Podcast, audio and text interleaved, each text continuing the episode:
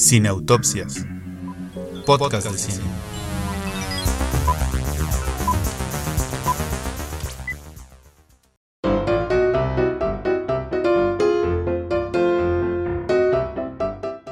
Queridos escuchas, bienvenidos a esta décima edición de Cine Autopsias. Estamos muy contentos de que ya nos hayan acompañado por nueve ediciones y ahora dos dígitos, así que estamos festejando. Esto es especial. Alberto, ¿cómo estás? Muy bien, Julia, muy contento de este décimo episodio. Además, también ya casi somos 500 en nuestra página de Facebook. Ojalá que esos 500 vayan ahora a Twitter y a YouTube porque también los necesitamos ahí. Pero la verdad es que estamos muy contentos con sus respuestas, sus participaciones que nos hacen en nuestras redes sociales. Sigan así, por favor. Queremos seguir haciendo sin autopsias para ustedes, para nosotros, para Lázaro, para todos. Para México. Para México. Así es. Y, el, y allende las fronteras. Como y para el mundo, bien, bien acotado ahí. Como decían en mis tiempos en la radio, allende las fronteras. Alberto está dando datos como para que ustedes sondeen más o menos de qué época está hablando. Uy, no, y ahorita que hablemos de... ah, sí, y, y, esto va a marcar sin duda el tono. ¿Qué? ¿Pero por cuál? ¿Qué cosa? Así es. No, no. No, es que me perdí. ¿De qué están hablando? que dijiste, bueno, pues es que hay que, como decían en mis tiempos, en la ah, radio, y entonces alguien que recuerde más o menos en qué época de la radio decían eso, pues irá cronológicamente ubicando. Y sin duda va a dar el tono, ¿no? Eh, de algunas de nuestras reseñas del, día, eh, la, edad que tenemos y cómo esto te hace ver las cosas de otra forma. Sí, porque ahorita que comentemos Ready Player One, pues vamos a ver qué referencias nos tocaron vivir en nuestra infancia o nuestra adolescencia o no sé qué cosa. Pero bueno, a ver, vamos a ir entrando en materia en este décimo episodio. Eh, vamos a comentarles dos películas. La primera va a ser... El Proyecto Florida. Y luego vamos a comentar Ready Player One. Y en nuestra sección desde el sofá vamos a comentar... Em, dos series de Netflix. La primera se llama The Good Place, El Buen Lugar. Y la segunda es la serie catalana de Merly. Con bisturí en mano. Comenzamos.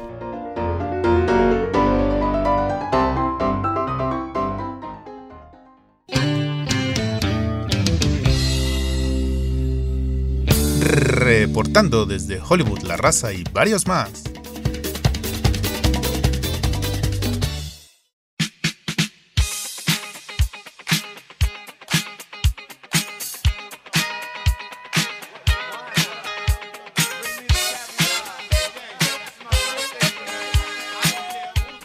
Proximidad de uno de los lugares más mágicos del mundo, que es Walt Disney World, en Orlando, Florida, encontramos un motel en el que viven varias familias en franca condición de pobreza. Es aquí donde conocemos a Mooney, una niña de 6 años, quien es una gran conocedora del arte de decir groserías y de pedir dinero a los desconocidos para conseguir helado gratis.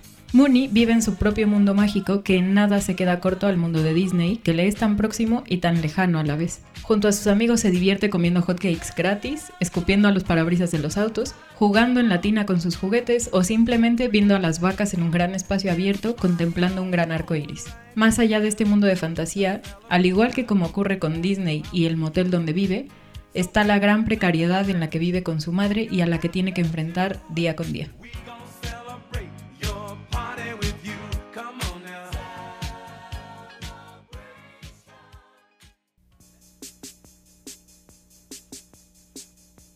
Sean Baker, director de The Florida Project, es responsable de una, de mis películas favoritas del año pasado, Tangerine o Chicas Fabulosas, y creo que hay varias coincidencias entre ambas. Pero a ti, ¿qué te pareció The Florida Project, Julián? Me pareció una película muy interesante, muy arriesgada. O sea, realmente eh, me parece diferente a todas las que vimos y comentamos. Y en los Oscars tuvo como esta presencia muy en segundo plano gracias a Willem Dafoe, ¿no? Pero no se parece mucho a las nominadas no sé si como por el tono de narrativa un poco más crudo, más, ¿no? No, no, no romantiza, no fantasea tanto sobre sus personajes. No. Bueno, esa es una de las cosas eh, padres que tiene la película, porque, a ver, efectivamente no hace ninguna defensa de sus personajes, no hace ninguna um, romantización de la miseria ni de la ignorancia. Pero de alguna manera tú conectas emocionalmente con, los personajes. Sí. llegas a sentir pues cierta compasión, cierta alegría por ellos, cierto enojo. Sí, sí, impotencia, ¿no? Cierta Yo- impotencia, cierta rabia hacia sus acciones, sobre todo de los adultos, de los personajes adultos, por supuesto. Pero fíjate que eh, comparándola un poco con Lady Bird, que yo sigo quejándome de Lady Bird, y creo que The Florida Project se acerca más, como lo dije en ese momento, a lo que para mí es la idea de una película independiente. Sí, O sí, sea, sí. sí está diciendo algo más que simplemente soy una película chiquita que te quiere contar una historia. Sí, sí, o sea, justo creo que lleva como en su crudeza esa pretensión de puedo contar lo que yo quiera de la forma que yo quiero, ar- arriesga más, o sea, justo por eso, porque los personajes de Lady Bird sí están como mucho más redondos como para que te agraden, ¿no? O sea, Sí, incluso las partes feas de las... Y aquí no, o sea, incluso la niña, incluso Mooney, hay partes en donde uno dice, si yo tuviera que lidiar con una niña así, ¿qué hago? ¿no? O sea, esa, esa niña es una delincuente en potencia. o sea, sí, va. sí es muy difícil el personaje, Sí, ¿no? Es una niña de seis años y dices, ¿qué, Y- ¿qué hacemos? Y ya tienes emociones encontradas. hacia Sí, ella, exacto, ¿no? exacto. Porque dices, bueno, sí, muy chistosa y sí te hace reír. y- pero si yo me la encuentro en la calle, mejor le doy la vuelta porque esta me va a sacar la cartera, Sí, el sí, sí. reloj. O sea, creo que por eso, como dices, en, en, en esta bandera de película independiente, por eso tiene personajes que realmente sí se salen todavía más de las películas que discutimos para los Óscares, Sí, de esos cánones de cómo debe ser el personaje, cómo te voy a ir a contar la historia, porque de hecho cómo cuenta la historia también es, a mí me gustó mucho. Sí, el, el- el director creo que va formando un estilo narrativo ya identificable, porque en su película anterior, que es. Tangerine o Chicas Fabulosas, créeme que es muy, muy similar la forma de narrar. ¿Y a qué me refiero con esto? Eh, me gusta mucho de la película que la cámara va siguiendo a los personajes. O sea, es como decirles, a ver, mm, vivan Sí, y sí, sí. yo los voy siguiendo y bueno, ya después elegiré qué parte de su vida es la que les quiero contar. Pero los va dejando ser libres, no los juzga, no los acorrala, no hace un circo de su miseria, no hace un drama lacrimógeno. O sea, solo deja que fluya, que fluya. Y en Tangerine es un poco la misma idea, porque las dos protagonistas lo que están haciendo, que son mujeres transexuales, están buscando a una mujer que es una mujer biológica, que se metió con el novio de una de ellas. Y am, vamos, que de lo único que se trata la película es de eso, que ellas la están buscando y entonces la cámara las va siguiendo a los diferentes lugares y a otros personajes que van encontrándose en ese camino. Y es un poco parecido a ambos. Y creo que justo esa libertad, o sea, de tener una cámara que va acompañando a los personajes sin tratar de explicarte todo, ¿no? Porque en realidad hay muchas partes de la película que son cruciales y que no te va a, a dar como las cosas ya preparadas y explicadas. Es decir, hay, por ejemplo, hay estas escenas en donde Mooney se está bañando, ¿no? En la tina. Sí, Y está ocurriendo algo muy importante, pero esa no es la cuestión, ¿no? O sea, no es el ángulo desde el cual te lo quiere contar, no te va a explicar, como dices, no está haciendo como un amarillismo de todo lo que está ocurriendo. No, no, no, pero no. Y, y realmente por eso me pareció muy bueno, y tampoco voy a spoilerear el final, pero es que realmente, No, sí, hay Yo- que spoilearlo. Pues qué. o sea, vamos a decir, acaban en Disneylandia muy felices. A- alerta, Aquí pones unas, este, unas alertas, Lázaro. unas sirenas. Pero sí, o sea, incluso ese final, ¿sabes? O sea, es un final abierto y parece Sí, un final sí. feliz, pero, pero también sabemos que no lo es y tampoco te lo va a No, no es un explicar. final feliz, Y, o sea, es, es justo como esa sencillez, ¿no? De, como dices, de dejarlo fluir y de ver qué pasa y de que el auditorio esté completando la película, como de qué está pasando, junto con la niña, porque ese es un poco el punto, seguir a una niña de seis años que no está entendiendo todo lo que está pasando. Sí, no.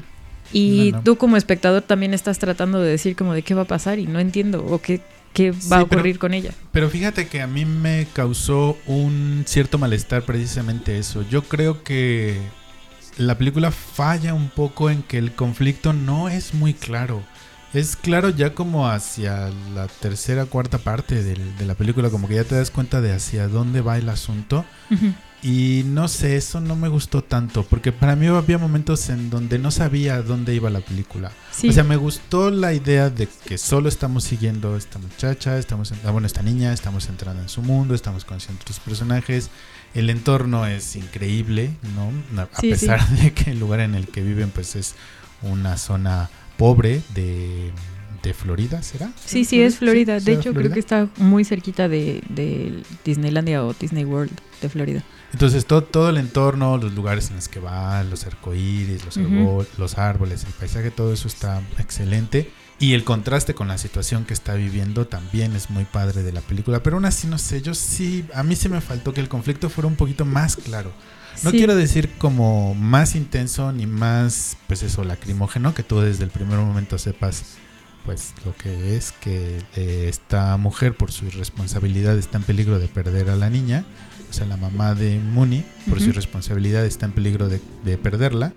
No, a lo mejor no que te lo pusieran como de una forma muy lacrimógena o muy explícita, pero no sé, yo siento que ahí falla un poco la película, fíjate. Yo, la verdad es que al inicio sí, la, la película tarda mucho en revelar sus cartas, ¿no? Entonces yo sí recuerdo haber tenido la sensación, sobre todo como dices al inicio, la primera media hora, como de no saber qué está pasando, ¿no? O sea, como que vas Sí, siguiendo todo y exacto. dices, "Mm, supongo que llegaremos, ¿no? A algún lado y efectivamente llegas, o sea, un poco ya vas viendo cómo va creciendo la, la película y al inicio por eso sí es un poco desconcertante, ¿no? No, no, bien a bien no sabes como por qué estás viendo lo que estás viendo ni si va a tener alguna repercusión y al final bien a bien no la tiene, ¿no? O sea, no, es una narrativa en ese No, sentido no. en donde lo primero que pasa en la película causa lo que sigue, así que después no. vas bien. En- entonces esa primer parte de la película puede ser complicada porque siento que puede ser lenta. Sí, ayuda a ponerte en los zapatos de los personajes y ayuda en particular a ponerte en los zapatos de Mooney.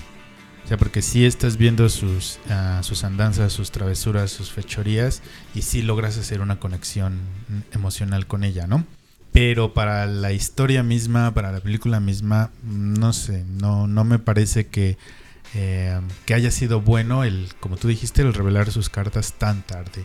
Y de alguna manera quizá por eso la película no tuvo el, el éxito el vuelo para llegar hasta los Oscars como lo hizo Lady Bird.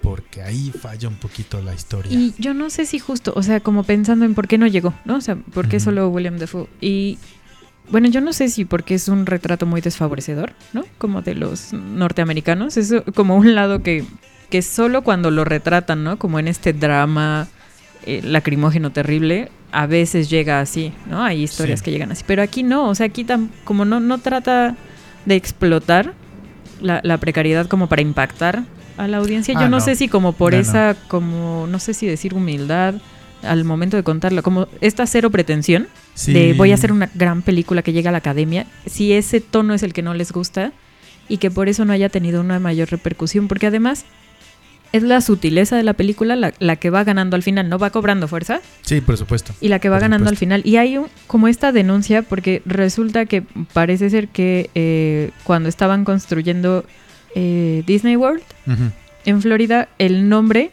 para el proyecto mientras se construía era justo el proyecto Florida. Sí, justo. Y entonces la cuestión es, hay esta denuncia y, y está clara, o sea, como geográficamente está clara que los personajes viven en un motel a unas pocas cuadras, ¿no? Que de hecho hay una tienda de, de souvenirs de Sí, Disney que baratos venden, ahí. ajá. Y, y está Disney, Disney World, siempre voy a decir Disneylandia, y creo que hay una diferencia, entonces Sí. bueno, perdónenme. Eh, pero la cuestión es justo ese contraste, como lo podemos ver aquí en la Ciudad de México también, Sí. ¿no? O sea, como de una extrema riqueza junto a la extrema pobreza y ver cómo colindan esos mundos y no se tocan, ¿no? O sea, y, y siempre hay, no, no sé cómo.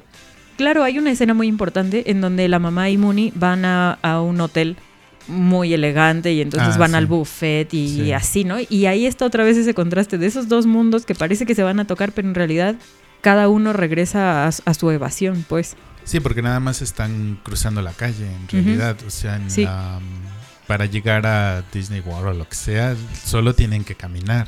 Sí, Pero de alguna manera es una barrera invisible, es una barrera económica, es una Sí. barrera de preparación, Sí, Ah, ah, educación. de educación. A mí lo que me gusta mucho también de la película es cómo retrata y no a todas las demás personas que viven en, en- en el hotel. Mm.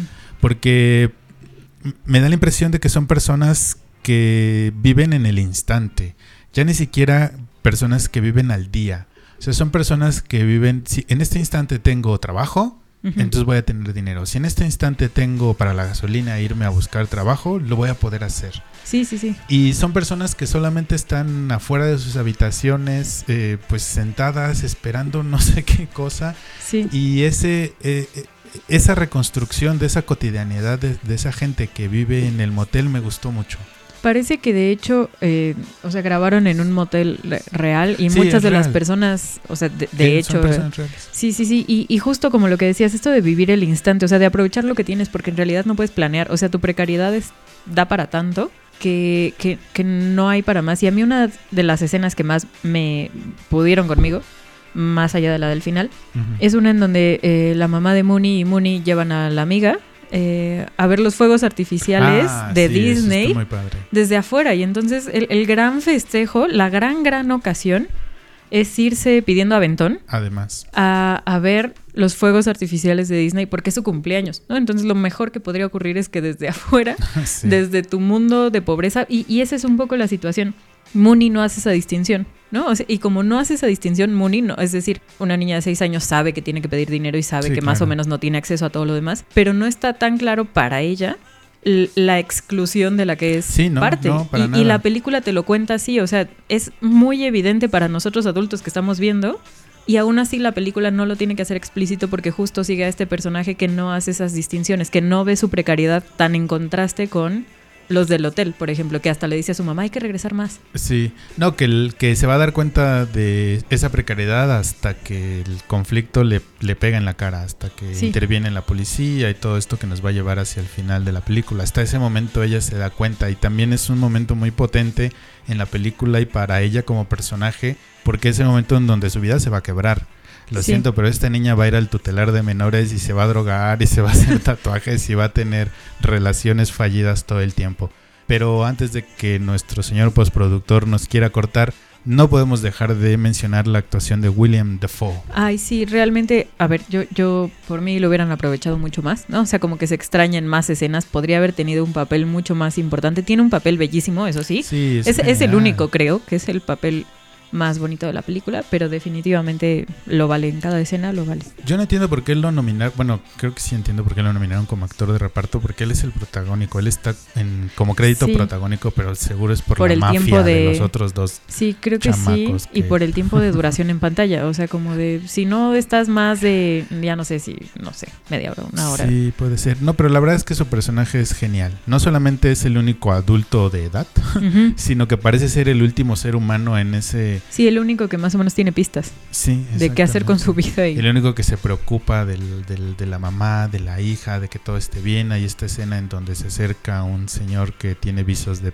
pederasta y entonces Claro. él salva, por decirlo de esa manera, a los niños de que este hombre se le Bueno, acerque. pero hay una cuestión en donde parece y deja velado también la, la cuestión de que tiene un hijo, de que se separó, Ah, sí, que... también. Entonces, bueno, aún así parece que ahí tiene sus fallas, que no es el Sí, personaje perfecto que viene exacto. a salvarnos a todos, pero aún así es un personaje bellísimo. Sí, también es, es un hombre que ha, ha cometido sus errores. No es un hombre perfecto, pero por lo menos está tratando de hacer algo en medio de esa miseria Sí, que está a un ladito de Disney World. Pues muy bien. Eh, se las recomendamos mucho, creo. Alberto, ¿tú también? Sí, sí, por supuesto. hay, que, hay, que, mucho. hay- hay que ver este. vean The Véanla si Florida pueden. Project, Y bueno, seguimos con nuestra siguiente película de cartelera, que es Ready Player One. que nos gustó mucho, no saben cuánto.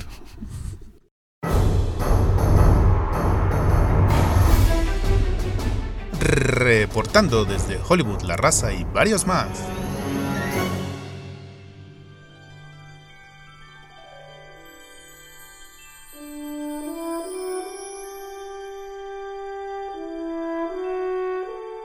Soy James Halliday y estoy interrumpiendo sin autopsias para decirles que en el juego que he inventado, Oasis, he escondido tres llaves. Quien las encuentre podrá ganar un huevo de Pascua que lo hará dueño de todo Oasis. ¡Guau! O sea que si encuentro las tres llaves que me llevan al huevo, me hago dueño de un juego que ya juego y en el que puedo hacer lo que yo quiera, incluso el dueño de Oasis. Bueno, sí, pero para lograrlo tienes que ser una persona con cualidades especiales. Mm, ya veo. O sea, no es democrático el asunto, solo unos cuantos pueden acceder. Bueno, no, porque hay que hurgar en mi cabeza y en mi vida para descubrir las pistas, y eso lo puede hacer cualquiera, y quien encuentre las llaves llegará... Sí, sí, sí, o sea, al huevo y a ser dueño. Pero ¿no le parece un poco narcisista eso de hurgar en su cabeza? Pero bueno, y además entonces, ser el dueño de una realidad virtual. Debo volver a la realidad real para ser dueño de algo virtual y encontrar las pistas que... Bla, bla, bla. Bueno, sí, pero te haces dueño de Oasis y con eso... Ser el amo del universo. ¿Pero del universo de Oasis o del real? ¿O de ambos? ¿Viene con el dinero real? ¿O quién dijo que era usted? Bueno, ya, si no quieres, no juegues. Al cabo todo va a seguir igual, realidad, no realidad. ¿Qué más da? Eso es lo que decía yo.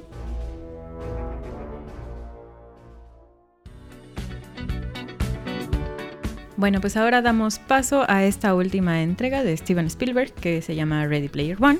Que ojalá Y- sea la última. No, no, yo- la, la última mala. O bueno, justo para, para ya entrar en el tono que, que discutiremos en esta película. No sé si ustedes ven Los Simpson, deberían. Incluso si no, ahí les va el chiste y referencia a Los Simpson. Venga el chiste. Lo dice el abuelo Simpson, Abraham. Y entonces esto explica un poco como mi perspectiva desde la cual vi la película de Spielberg. A ver, abuela Simpson, dinos. Cita. Yo sí estaba en onda, pero luego cambiaron la onda y ahora la onda que traigo no es onda y la onda que está en onda me parece muy mala onda y te va a pasar a ti. Y con esas palabras que escuchamos a los 20, a los 15 y creímos que no nos iba a pasar como no mero porque pasar. íbamos a rockear forever todos. No, no, la verdad es que tal vez es la edad. Esa advertencia se tiene que decir. Tal vez es mi edad la que me impide disfrutar y regodearme en la crapulencia que es Ready Player One, porque de verdad iba sin prejuicios, quería que me gustara y algo no cuajó conmigo, no. Cuéntanos, Alberto, ¿tu experiencia fue similar a la mía? No, no, yo sí sigo en onda, la verdad. Yo... Mi onda sigue en onda y no pasa de onda, Forever. ¿sabes? Forever. Exacto. No, pues, ¿qué, qué te puedo decir? A mí también me disgustó bastante y entre más la pienso, más me disgusta la película. eh, porque creo que nos dieron una goma de mascar.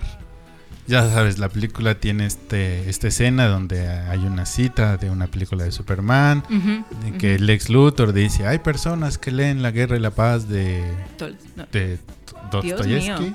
La guerra y Dostoyevsky. la paz, ¿no es de Tolstoy? Bueno, Bueno, anyway. sí, perdónenos. Eso no Hombre, es importante. Alberto, perdónenos. Y creen obvio. que están leyendo una novela de aventuras. Y hay personas que descubren los misterios del universo en los ingredientes de una goma de mascar. Pues a nosotros nos tocó la goma de mascar.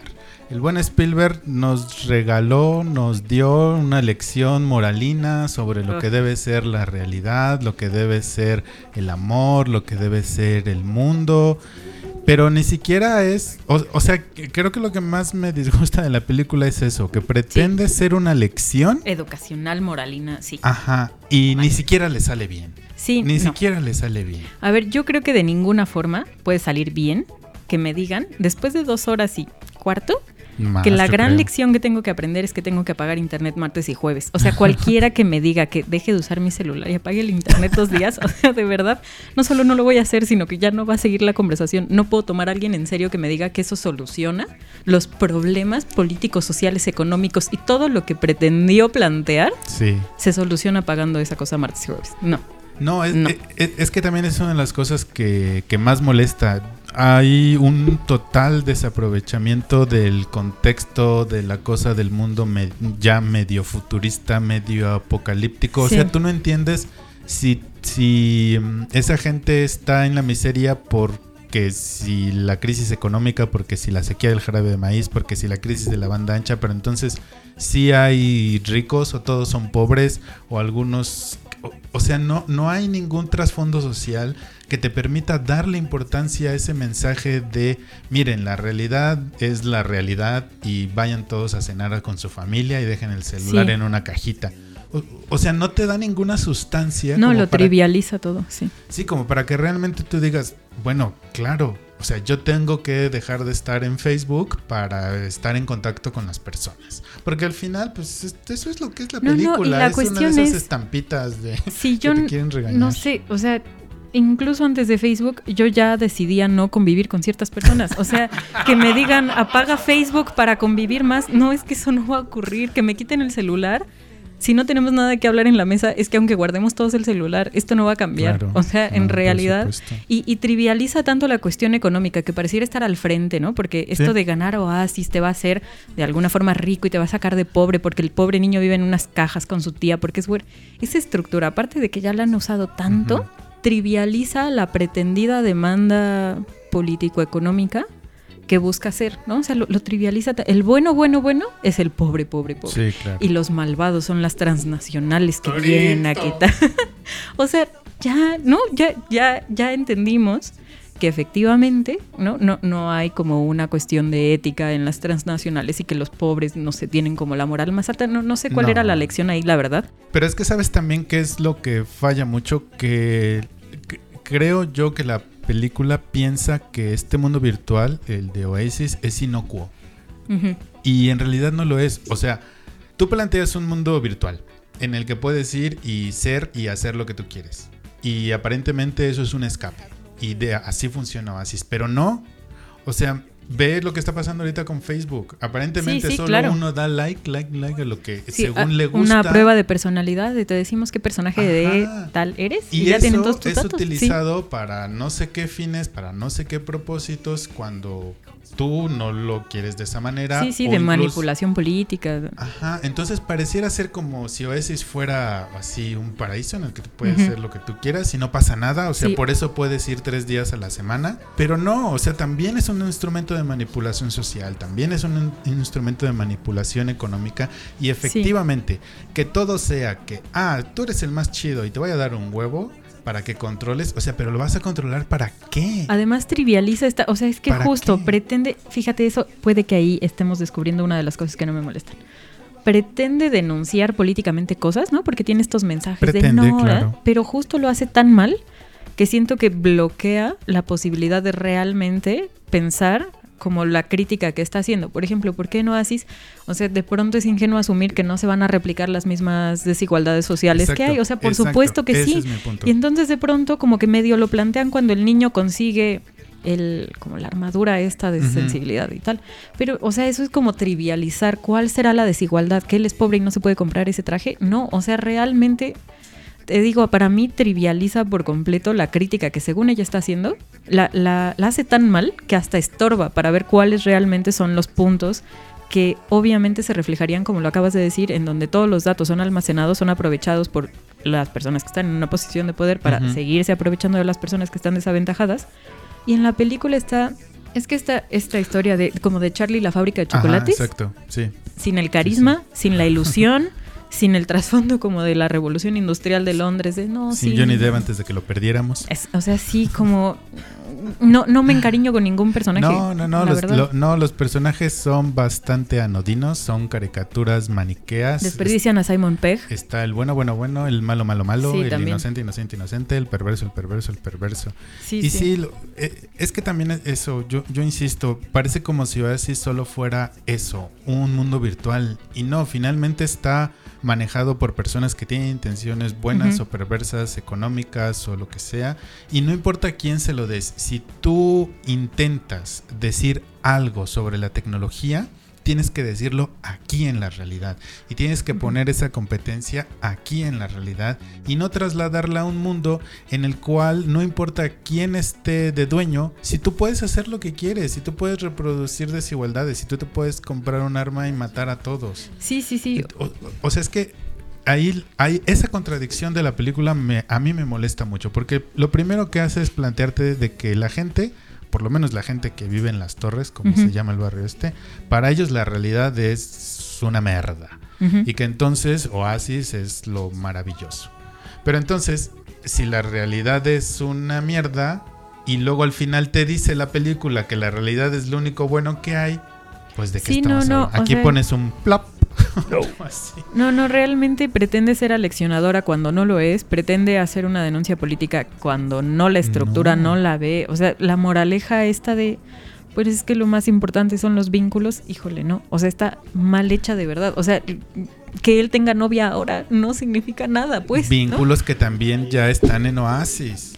Sí, sí, también. O sea, la gente ya tiene amigos, la gente ya se odia, la gente se mata. Están bonitas las animaciones y los dibujos. Ah, Están muy padres, pero, o sea, hablando de animaciones y de dibujos, yo, yo quiero citarles esta anécdota familiar aquí, porque, porque deberíamos. Salimos de la película y mi mamá dijo, como yo no podría haberlo dicho mejor, que South Park ya hizo Ready Player One. Ah, sí. Como en una cuarta parte del tiempo. Hay un episodio que es justo eso. Los niños se dedican todo el tiempo a jugar y entonces necesitan un arma especial porque todos hay, hay un personaje que está intentando matarlos a todos y solo lo pueden destruir con la espada no sé qué. Y, o sea, la cuestión es otra vez.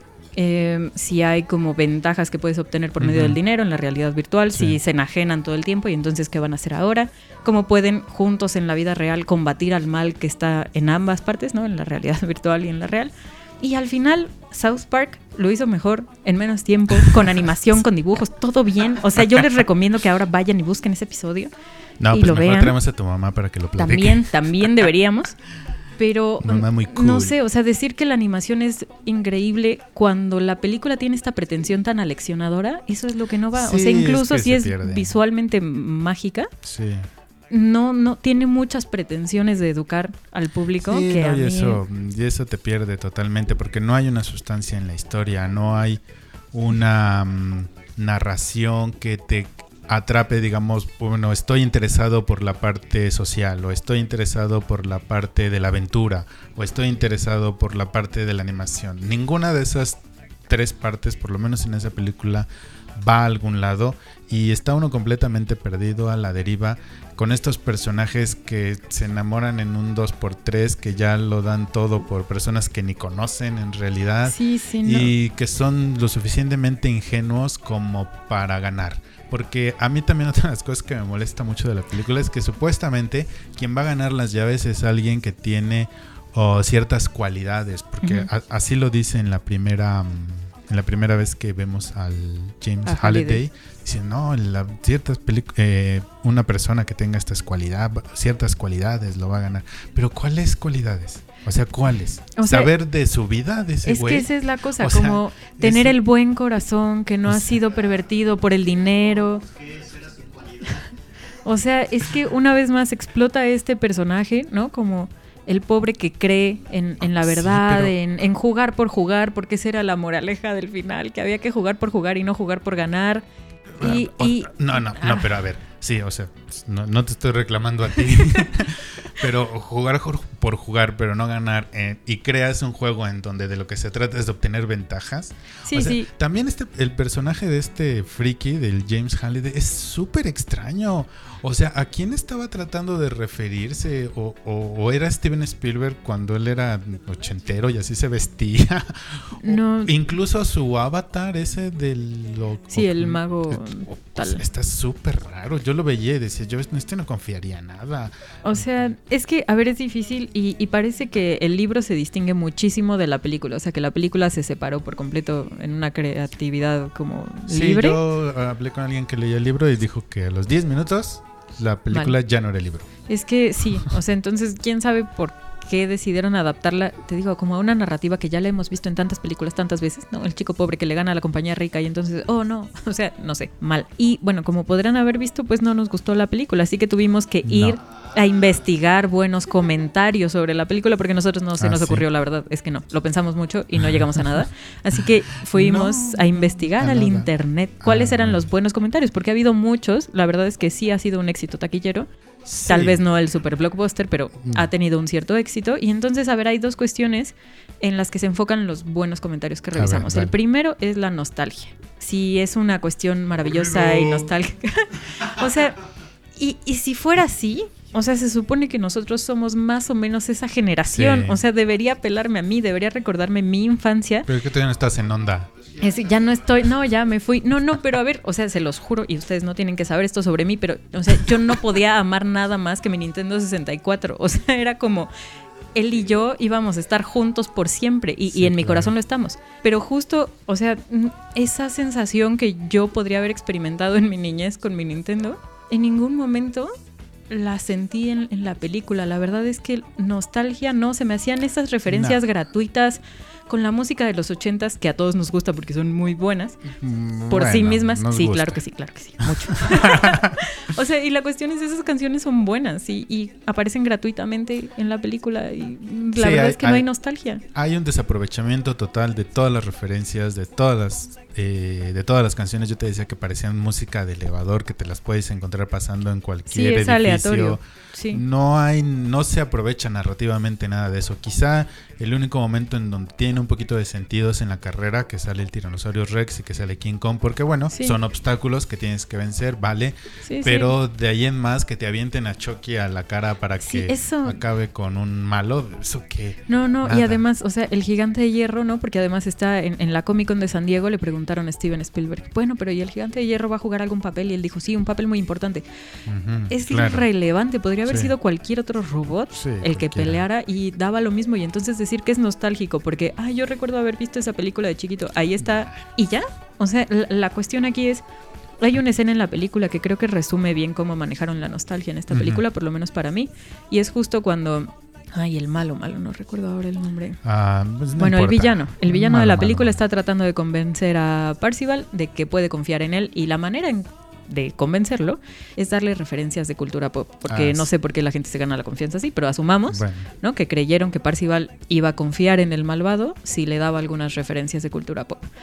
Y la cuestión es que todas se las están diciendo por micrófono, ¿no? O sea, él no sabe nada, ni le interesan, ni conecta con ellas, solo las va a mencionar porque cree que son importantes, porque cree que hay una audiencia que va a enganchar si le dices, mira Chucky, mira el gigante de hierro, mira... Y, y- y- Pero incluso en esa escena yo lo que me pregunté es si esas referencias de cultura pop en realidad conectaban con el gran público. Porque ¿de qué sé, le está no. hablando? O sea, yo, la- yo vi la película tanto subtitulada Ajá. como doblada. Y en las dos versiones, o sea, la verdad yo no entendí de qué estaban hablando. O sea, yo tuve que hacer un esfuerzo a rascar en mi memoria de los De nombres las películas. de las películas y no, o sea, o sea, ni siquiera eso. No, y es que justo así como, e- así como el villano menciona gratuitamente como... Ajá. Así, o sea, Ah, el Club de los Cinco.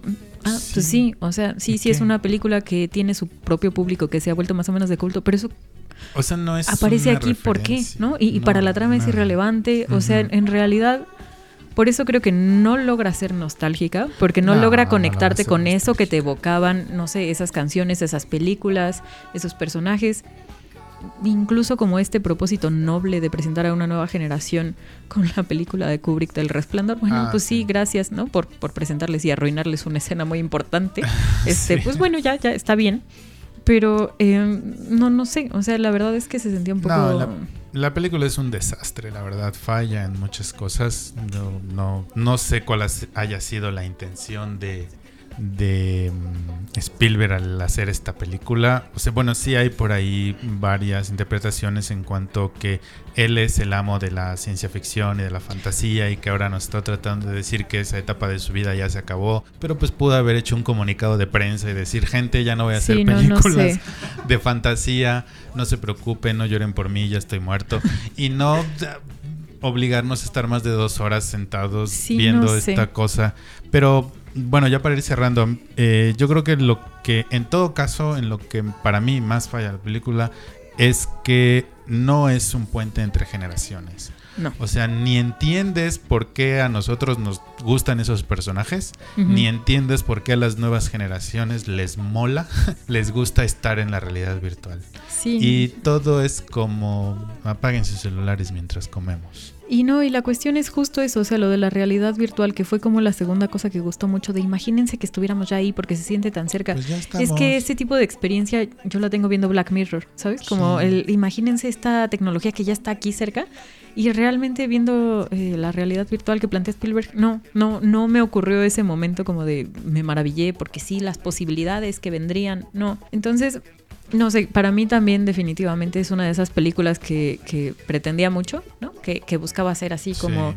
el granito, como dices, el puente generacional, Sí, la película sí, de sí. ciencia ficción, acción, que Romance conectara... incluso. pero Sí, sí, ahí y esos no, dos, no, nada. No, nada, o sea, mal, mal. No. Último comentario bueno que tenga. Pues como un último buen comentario yo les podré decir que entre más lo pienso la mejor película de Steven Spielberg es Tiburón. Y, y- y la primera, o sea, Sí. sí. No, y- Necesitamos un bote más grande. sí, sí, y definitivamente esta no va a ser el fuerte. Claro, leí un comentario en donde Spielberg decía que esta es eh, una de las películas que más eh, el trabajo le han costado, junto con Tiburón y Salvando al Soldado Ryan. Lo cual a mí... no. Yo no sé por qué es la que le costó más trabajo. Igual y ahí se refleja, ¿no? Que le costó tanto trabajo que algo no cuajó bien. Pero bueno, ustedes nos dicen en redes sociales si les gustó mucho, si estamos equivocados. Y si ustedes creen que nosotros estamos equivocados, espérense porque cuando cumplan nuestra edad les va a pasar a ustedes. Pero no importa, compártanlo en redes sociales para que nosotros veamos su juventud ahí plasmada. Y por ahora damos paso a nuestra sección de En el sofá, desde el sofá. O donde sea. Sí.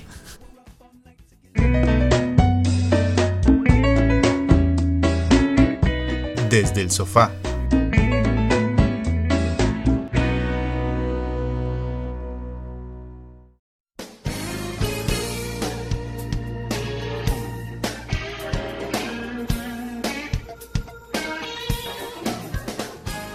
Imaginen por un segundo cómo sería el paraíso. Ese lugar al que después de la muerte solo pueden acceder aquellas personas que se dedicaron a ayudar a los demás y a hacer del mundo un lugar mejor. ¿Tendrían helado de yogurt en este paraíso? ¿Qué tal una tienda de helado de yogurt por cada habitante? Esta es una pieza importante en el diseño que el arquitecto Michael tiene en mente al crear El Buen Lugar, que da título al programa. En él viven las personas más filantrópicas y ejemplares que puedan imaginar y también Eleanor. Eleanor Shellstrop es una falla en el sistema. Es grosera, egoísta, aprovechada, y debido a una confusión, Eleanor está en el buen lugar en vez de alguien que realmente lo merece y que lo único que tienen en común es que ambas se llaman exactamente igual. ¿Confesará Eleanor que no pertenece ahí y se irá al mal lugar lleno de horror y sufrimiento? ¿O podrá aprender a ser mejor persona gracias a su compañero Chidi, un profesor de filosofía especializado en ética?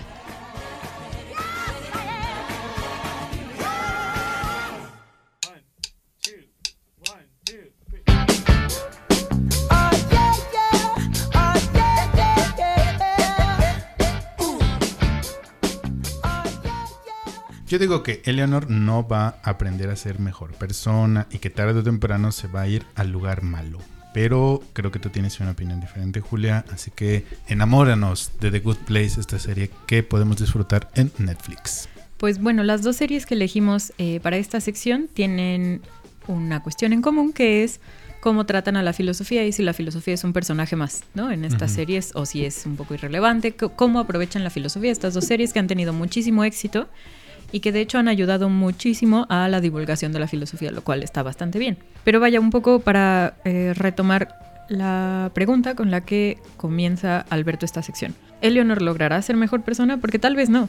Y, a ver, justo porque siempre está presente esta cuestión de, ¿realmente sí podemos ser mejor persona? O sea, las personas cambian, aprenden, o sea, y, esta es una cuestión... Pues Steven Spielberg parece que no. No, no, no aprendió, o sea, al contrario, como que se confió y entonces... Exacto no, y, y esta es una cuestión eh, desde inicios de la filosofía está la cuestión de si se puede enseñar ética o si solo la puedes aprender, ¿no? Entonces, si realmente hay algo, porque a ver, en, en la, en, en, la serie de Good Place hay una relación eh, maestro-alumna, ¿no? Chidi, que es un profesor de ética, y Eleanor, que como les decía en la sinopsis, en realidad es una persona muy egoísta, es abusiva, grosera. Y entonces la cuestión es si él le puede enseñar algo porque más allá de la cuestión es la ética se puede enseñar, o sea, aprendes a ser mejor persona, ¿cómo? O leyendo filosofía, porque eso sonaría contraintuitivo, que leyendo filosofía aprendes a ser mejor persona. Y pareciera que la apuesta de la, de la serie es, bueno, igual y no es que estar familiarizado con la ética te haga una buena persona en automático, pero te da herramientas para pensar las cosas desde otro ángulo que tal vez no habías considerado antes, que es un poco la cuestión con Eleonor. Yo al inicio de la serie, en los primeros capítulos, la verdad, no me estaba gustando, porque pensé que justo el enfoque era como muy gringo puritano, ¿no? En donde lo malo es ser egoísta y pensar en ti y lo bueno es siempre pensar en los demás antes que en tus propias necesidades, lo cual ya desde Nietzsche, o sea, ya está mal, ¿no? como, a ver, ya, ya superamos este claro contraste de si solo piensas en los demás y nunca en ti, eres una buena persona. Y si tú piensas primero en tus necesidades, pues eso ya te convierte como, ¿no? En un tache moral que va por la vida. Ah, sí. Y no, a ver, la cuestión es, afortunadamente la serie va mejorando muchísimo a partir de ahí porque va problematizando esa, esa presuposición que tenemos. Pero mejora en tanto el objetivo es que Eleonor se quede en The Good Place. Porque si más bien la serie fuera de que a ver cómo hace ella para que no la descubran, para que no la echen, no sé si realmente hubiera mejorado tanto. O sea, lo padre es que ella hace ese intento por efectivamente quedarse. Sí. Pero a mí lo que no acaba de convencerme eh, de la serie es que si efectivamente el intento es auténtico. Sí, porque sí, sí, sí. Incluso de los demás personajes, eh, ¿cómo decirlo? Para mí son personajes muy antipáticos. Incluso el del profesor que se supone que debería ser como este guía, el de Sí, sí, sí. O sea, yo no lo soporté. No aguanté su personaje. Sí. Porque de alguna manera me pareció muy extraño que si se supone que están en el paraíso y están ahí porque son buenas personas, ¿por qué replican sus comportamientos humanos? Deberían haber estado ya como en un nivel de conciencia superior. Ahora, a ver, Sí. no lo están por la razón que sea, como sea, ok, vale. Pero entonces, aún así, como que los motivos que ellos tienen para hacer el bien en realidad son bastante egoístas, son bastante superfluos, son como de vanidad. Entonces, eso a mí no, no sé qué me provocaba, no me terminaba de, de convencer. Y claro, ahí toma eh, relevancia la reflexión que tú estás haciendo sobre qué necesitamos para ser una buena persona, si hacer Sí. acciones, si estudiar, si no estudiar. Y considero que la, mm, que la serie maneja bien las ideas filosóficas, las pone en un buen contexto, se restringe a una tradición filosófica, eso Sí, es sí. cierto, pero a mí en lo particular no me convenció la forma en la que eh, la filosofía influyó o esas ideas filosóficas influyeron o no en el curso de la historia. Me parece que al final pudieron no hablar de filosofía, no mencionar ni un solo autor de filosofía y el plot, el, el hilo argumental de la serie hubiera sido exactamente el mismo. No, yo ahí sí difiero porque, o sea, justo y- y como que lo que vas avanzando hacia la segunda temporada es justo como metaética. O sea, ya no vamos a reflexionar sobre qué le da valor moral a una acción, sino cuáles son los principios que tenemos en general para determinar cuál es el valor de una acción, ¿no? O sea, ya no estamos reflexionando sobre la acción, si es buena o mala, si las personas son buenas o malas, sino si sirven nuestros criterios para distinguir cómo hemos estado haciendo este tipo de cálculos eh, sobre lo bueno y lo malo, porque justo parece que hay una gran falla, no solo en que Eleonor esté ahí, ¿no? Sí. sino en general en el sistema, o sea, cómo elegimos a la gente, como dices, cómo, cómo elegimos a la gente que sí pertenece, ¿no? Fidedignamente aquí, quién lleva las cuentas, y obviamente en, en la historia... eh, mucho de ese papel le correspondía a Dios, ¿no? Dios iba llevando Sí, las cuentas. Y entonces, cuando tratamos de separar éticas de religión y decir, bueno, a ver, este, si Dios no va llevando las cuentas y de cualquier forma, incluso si las lleva, nosotros tendríamos que irlas llevando. Así que, ¿qué criterios tenemos para, para llevarlas? Parece que todos nuestros criterios son falibles, son malos.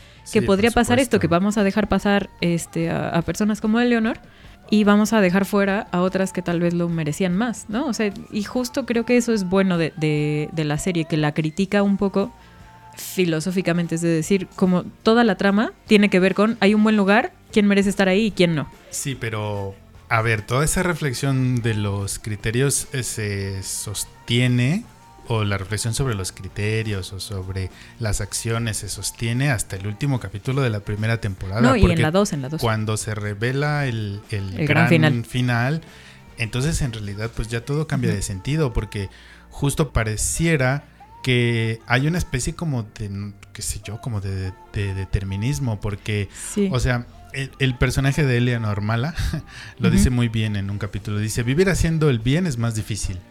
Y además nadie lleva la cuenta. Así Sí, como que... sí, pues, sí. eh, A ver, entonces ¿de qué se trata? ¿No? Y entonces cuando te plantean esta idea de que, ah, efectivamente, alguien lleva la cuenta y aún así el sistema puede fallar, sí, sí, sí. entonces ahí es donde yo digo que la, que la idea filosófica está un poquito desaprovechada. Pero porque- justo la segunda temporada es retomar justo, justo lo que estás diciendo. Es decir, eh, a ver, la cuestión es, si Eleanor está intentando ser mejor por quedarse aquí, al final no es egoísta también, ¿no? o sea, como... Eso, entonces- eso Kant lo reprobaría. No, no, mal, mal. Y Chidi es kantiano. O sea, y entonces todos sabemos. No, yo, yo me identificaba con Chidi así como, los dos somos neuróticos, nos da ansiedad, todos somos kantianos. O sea, sí, sí, aquí hay como una conexión así de, de pensarlo mil veces y no hacer nada y no resolver Sí. nada y desesperar a la gente con tu indecisión. O sea, Chidi y yo nos identificamos a un nivel cósmico místico.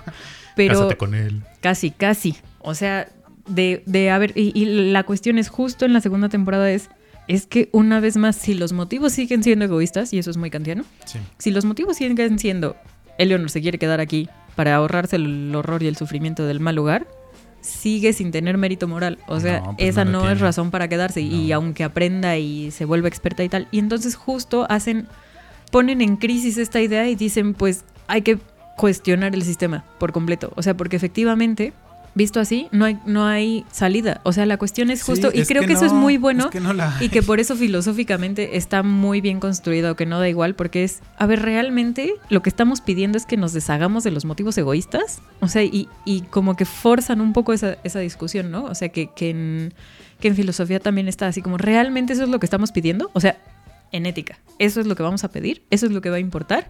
Sí, o sea, es realista esperar que no se mezclen motivos egoístas o de amor propio en todas las decisiones que vamos a tomar y esos van a ser nuestros criterios como para ver quién merece qué y quién no merece. Y no sé, o sea, a mí me parece que justo es como una buena serie porque las ideas son las que van desarrollando la trama. Conforme van descubriendo como las contradicciones de una Sí. idea, la trama va avanzando y la trama va avanzando. No son tanto los personajes, Pero es que eh, eso justo, son las contradicciones que encuentran Ujú. en las ideas lo que permite avanzar la historia, lo que a mí me saca de onda.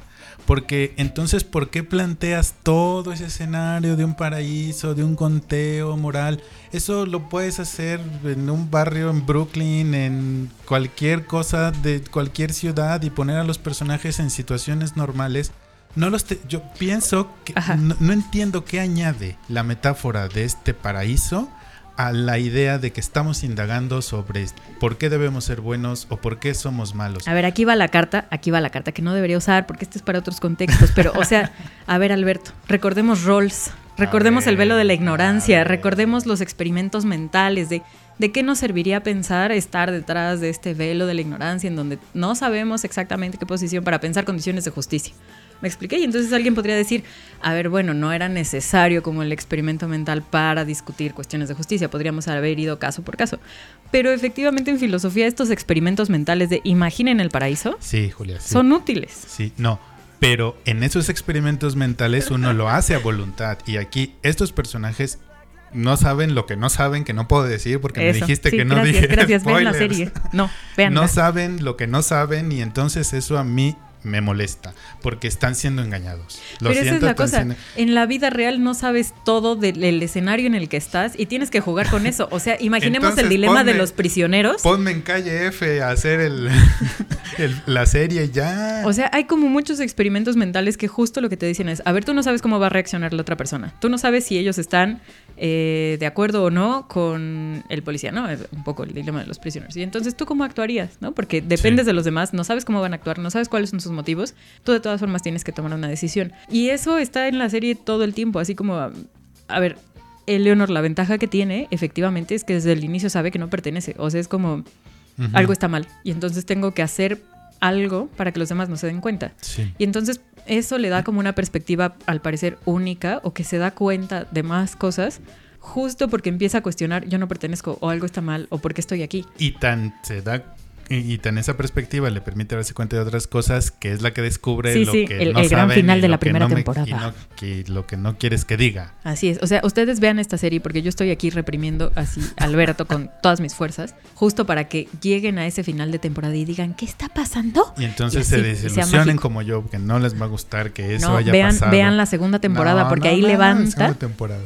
Y, o sea, no, no, levanta. O y sea, es que ese es mi punto, es que si va a levantar, ¿por qué me hicieron meterme en ese universo O sea, tanto tiempo? Es que creo que, te lo juro, o sea, esto no lo estoy inventando. He leído como exactamente esas mismas opiniones sobre filosofía. Como decía, al final no nos van a dar ninguna respuesta en la historia de la... O sea, ¿para qué estamos estudiando filosofía si no nos van a dar algo como contundente al final? Porque yo lo que espero es contundencia y no la hay.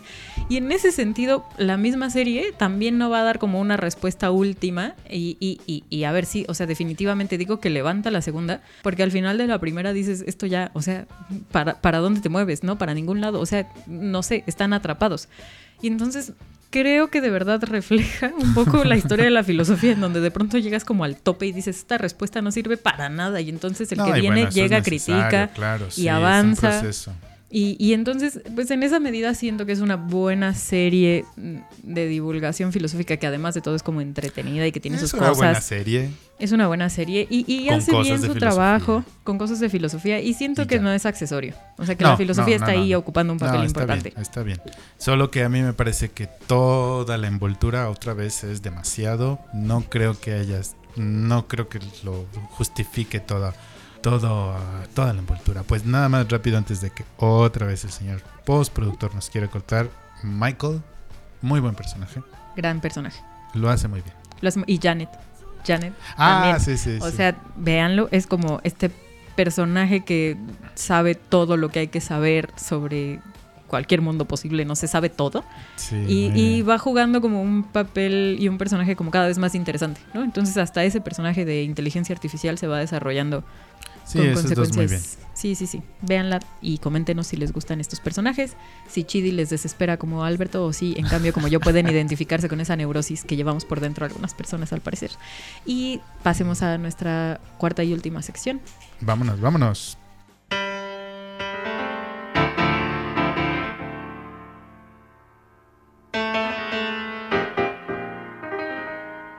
Desde el sofá.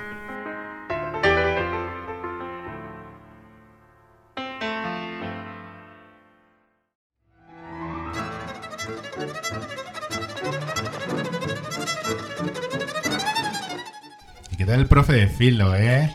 Jo, es flipante. Eso de llevarnos a tomar clase a la cocina, sabotear la colecta de alimento y follarse a la madre de un alumno y una maestra más joven, qué fuerte. Tío, ¿tú de qué vas? Eso es de subnormal. Habrá que dedicarse a dar sus clases y res mes. Hombre, que un poco de cambio no está mal. Nos enseña bien a los filósofos y ayuda a pensar un poco más en los maestros como personas normales. Pero es que él será feliz. Lo digo porque mucho carisma y tal. Parece que con su hijo y su madre no se lleva bien, ¿eh? Bueno, hablando de Merli otra vez, ahora resulta que un profe cualquiera de instituto viene a hacer la revolución de la enseñanza como en Finlandia.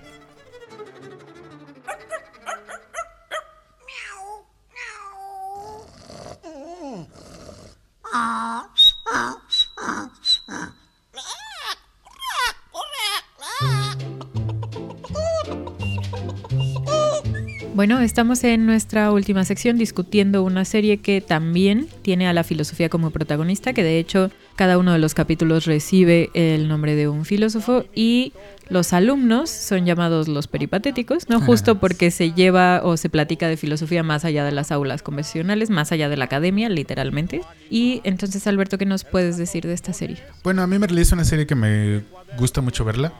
Disfruto mucho ver los capítulos y los personajes y las situaciones en las que estos se encuentran. pues no sé, ¿será que porque en mi vida de Clark Kent soy profesor? ¿De filosofía? Tal de filosofía, tal vez. tan, tan, tan, tan.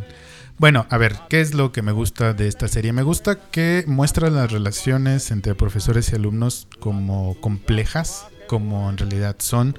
Uno puede llegar a tener una relación de amor-odio con su profesor, no solamente el de filosofía, sino de cualquier otro, y esa relación de amor-odio te afecta en tu día a día, que lo tienes que estar viendo diario, te afecta en la forma en la que aprendes o no aprendes, si te cae bien, si te cae mal, y eso se muestra en la serie no solamente con Merlí, sino con los demás profesores, y eso me gusta, que se atreve a complejizar la relación entre alumnos y profesores, eso, eso me gusta mucho. Me gusta mucho que los adolescentes son adolescentes y los muestran sin ningún reparo en sus calenturas, en sus dudas, en sus odios, en sus conflictos. O sea, en un momento están teniendo el conflicto más grande del mundo y en otro momento están, bueno, ya mm, eh, no pasa nada, vamos Eso me gusta mucho porque es así como son los adolescentes, ¿no? Es así como uno puede verlos que están que están en la escuela y me gusta que los muestra sin ningún tipo de moralina, sin ningún tipo de juicio de, de valor. Los pienso yo que los muestra como son. Y con respecto a la cuestión de la filosofía, aquí sí me parece que las ideas filosóficas aunque no van mucho profundidad, lo único que vemos es como una breve introducción que hace el Merlí de los filósofos, pero sí están intentando conectar algo con lo que está pasando. Con lo que les está pasando a ellos, cómo puede ser el amor, cómo puede ser la familia, con lo que pasa en, la, en estas relaciones entre padres y hijos, entre profesores y alumnos, entre mismos profesores, que pueden ser relaciones de poder, que pueden ser relaciones de amistad. Sí quiere decirte algo acerca de cómo manejar el dolor, de cómo manejar la pérdida y en ese sentido, de manera general, lo que me gusta mucho de la serie es que es una serie que tiene los pies en la tierra. Es una serie que no pretende idealizar el instituto, no pretende idealizar ninguna etapa eh, escolar, no pretende encasillar a los personajes en la guapa, el malo, el popular, sino que van dando vueltas en esos como etiquetas sociales, van dando la vuelta. Me gusta que está situada en este desafortunadamente ya casi perenne contexto de crisis de España y que eso también afecta la vida de estas personas. Entonces me gusta mucho eso, me gusta que es una serie con los pies en la tierra y que tiene claro lo que, lo que quiere contar. Yo creo que tiene, o sea, dentro de, lo que acabas de decir, el mérito justo, eh, no, no solo la crisis económica española, sino esta, lo que comentábamos hace un rato, la, la decisión de si quitar o no a las materias de filosofía justo del nivel eh, de bachillerato, de, preparatoria. Y un poco eh, creo que la serie es un gran acierto porque muestra la relevancia, la importancia, el, nivel de conexión que se puede llegar a establecer con este tipo de materias, porque un poco la cuestión es, ¿por qué tenemos estas materias de humanidades? Si pudiéramos tener materias que los tecnifiquen más, que, ¿no?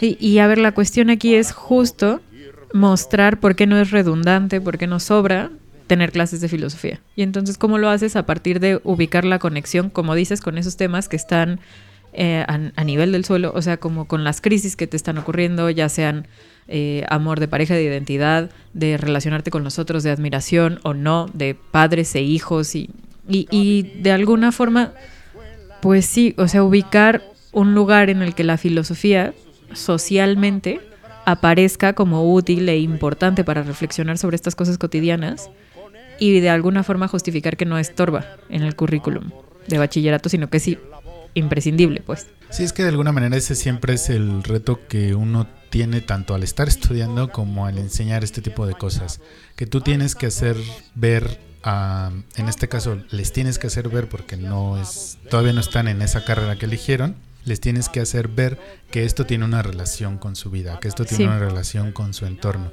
y que solo depende de ellos. Y creo que la serie, por lo menos dentro de la serie, lo logra. O sea, e-, esa, esa intención sí está bien construida y sí logra que los alumnos, que los personajes de los alumnos se involucren en las ideas, que las interpreten a su manera, que las entiendan bien o mal, pero por lo menos se las deja plantadas en su cabeza. No, y yo creo que por el éxito que ha tenido Merlí, o sea, podríamos decir que de hecho incluso más allá del programa, ha tenido un impacto, por lo menos ha puesto la discusión sobre la mesa de, ¿ya viste el programa del profesor de filosofía? No sé, sí en España tuvo muchísimo éxito. y entonces eso también responde a, bueno, podríamos discutir, ¿no? Esto que están tratando de hacer con el currículum de los jóvenes y, tratar de mostrar en una serie que tiene caso dar la, la pelea. Ahora bien, y enfocándome en lo primero que decías en esta relación eh, de profesores-alumnos, y que también, ¿no? Es como un tema que en el, en el cine está bastante, ¿no? Como este profesor que llega y los alumnos que no creen en nada y que son cínicos y entonces les va a enseñar a creer en algo. Y realmente creo que ese es el reto en filosofía, como tratar de contagiar la pasión que tú puedes sentir por esos temas y tratar de compartirlos y hacerles cómplices de esa pasión que sientes por los temas que estás dando. O sea, realmente ese es el reto, ¿no? Y, y si hay malas clases de filosofía es justo porque incluso aunque te den todos los contenidos, los dan de manera tan trivial, tan desapasionada, tan de a mí me vale primero que a ustedes, que pues por supuesto suena horrible. Entonces, pues cuando tratas de, de decir, a ver, esto tiene que ver con lo que están viviendo, con lo que está pasando y de confrontarlos con eso, de apasionarlos, ese es el gran reto. A mí algo que me hace ruido, o sea, debo ser sincera, es, yo me pregunto si yo conectaría con ese tipo de, de profesor, ¿no? El, el, que yo soy más cínico que tú, pues yo no soy cínica, o sea, no sé qué estamos haciendo. Como, pero la, cuestión es, pareciera, como dices, que le da resultado. O sea, que ese mismo de yo aquí soy más rudo. O sea, si tú crees que tú tienes problemas, cállate porque yo los tengo más. Parece que es un personaje que funciona mucho. es alguien que pareciera que no es apasionado, que es cínico, que no le importa, y al mismo tiempo está justamente contagiando a todos de, de, esa pasión y tratando de ayudarles a todos a entender lo que les pasa cuando él mismo no entiende lo que le ocurre a él. Sí, e, eso también son las cosas que me gusta de la serie, que Merlí también recibe lecciones. Uh -huh. Merlí también aprende cosas y más o menos tiene la humildad de reconocerlo. Más o menos.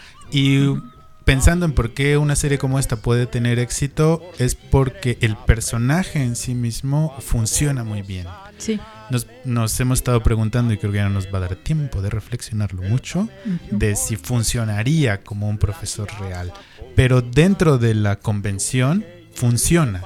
Y sí, tú sí. te contagias de su entusiasmo, te enojas con él, eh, o te alegras o te da risa las cosas que haces que hace y creo que como un personaje eh, es esto de ficción como en su momento era un tipo de Doctor House que todos sabemos sí, que los sí, doctores sí. no son así pero todos sabemos que los profes de filosofía no son así, algunos son peores, algunos eran mejores, pero funciona como personaje sí, sí, sí. y conecta, tiene una cuestión magnética y está padre. Sí, y, y, a ver, lo que creo que funciona es porque al final, a ver, ese es, puede ser una opinión personal nada más, pero al final no es tan cínico como se presenta o tan no le importa nada, porque al final lo que le importa mucho son las ideas y le importa pensar y le importa Claro. reflexionar y cuestionar. Y en eso sí cree, o sea, ahí sí baja el pie y dice, no, nada, ¿no? o sea, todo lo demás no sé, se puede estar cayendo, a mí no me importa. Esto sí es importante, o sea, pensar esto que dijo Aristóteles, Platón, Judith Butler, o sea, Sí, sí, sí. esto es importante. Entonces creo que eso es como lo que le da el corazón a la serie, ¿no? O sea, que el mismo personaje que está, que, que no cree en muchas cosas, que crea en lo que hace y en la filosofía.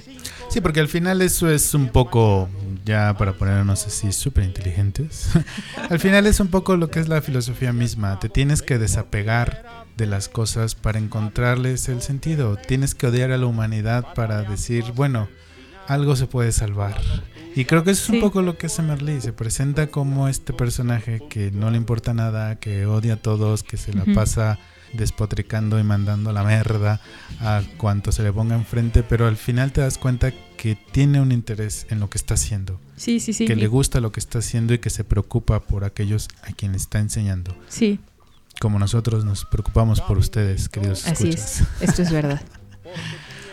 Lamentablemente nos, Dale, dale. nos gustó tan poco Ready Player One que no tendremos mucho tiempo más para seguir discutiendo Merly.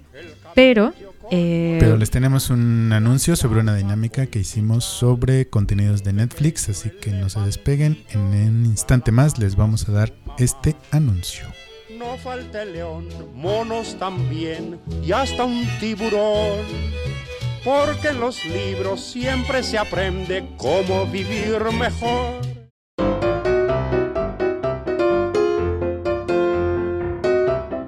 Para finalizar, eh, si ustedes nos siguen en redes sociales, sabrán que en las últimas semanas tuvimos esta dinámica en donde les preguntábamos qué contenidos que estuvieran en Netflix les gustaría que nosotros comentáramos y revisáramos con ustedes. Y después de una exhaustiva votación, después de recibir muchas eh, recomendaciones o cosas, muchas gracias Lázaro por esta participación comprometida y seria que tuviste en el proceso. Eh, ujú, esa, De que no hemos olvidado, sí, sí, efectivamente. Después de esta exhaustiva votación, al fin tenemos a las cinco ganadoras que estaremos Sí. comentando con ustedes. Les agradecemos mucho que hayan participado, que nos hayan comentado en redes sociales. Estén pendientes porque vamos a seguir haciendo estas dinámicas. Si no se enteraron de nuestros posts, pues denle ahí seguir, me gusta y estén pendientes de lo que estamos haciendo porque vamos a hacer otros concursos, otras dinámicas para que podamos incluir lo que ustedes quieren que comentemos. Entonces, eh, a- que Lázaro va a poner el presupuesto para más boletos para cine, entonces Gracias, Lázaro. ustedes síganos. A ver, entonces, las series que resultaron ganadoras de esta dinámica son las siguientes. Lucifer, una serie de eventos desafortunados, Orphan Black, Lot y Doctor House que serán las series que vamos a comentar en nuestro siguiente episodio que, como obvio lo es, será sobre Netflix. ¿Y en ese orden?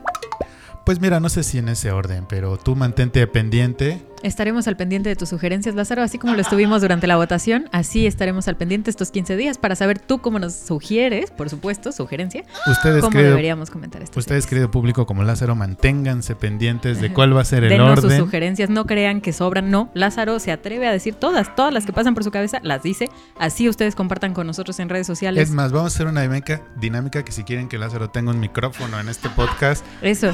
o Así que es. solo sea una voz perdida en el, en el fondo. Porque son dos contra uno y con micrófono. ¿eh?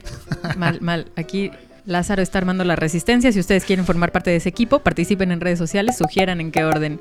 Si es que esto es como preocupante, como le preocupa a Lázaro, díganos en qué orden. Estaremos comentando estas cinco series. Por ahora nos hemos quedado sin más tiempo, así que esperen el siguiente episodio en donde comentaremos estas cinco series. Y manténganse al pendiente de nuestras redes sociales. Ya les estaremos contando la dinámica y todo lo que vamos a hacer. Las objeciones de Lázaro, todas estas cuestiones que van ocurriendo conforme el proceso y la magia de cineautopsia se va desarrollando.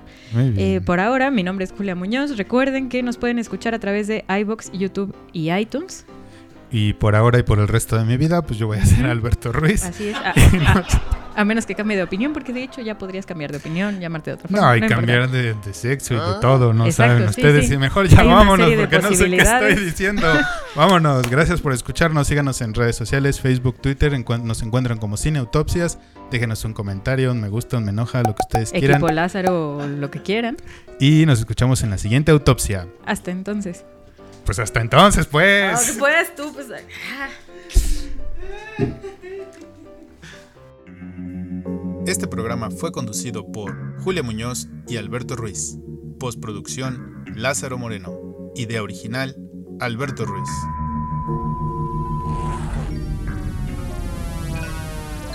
Cineautopsias. Podcast de cine.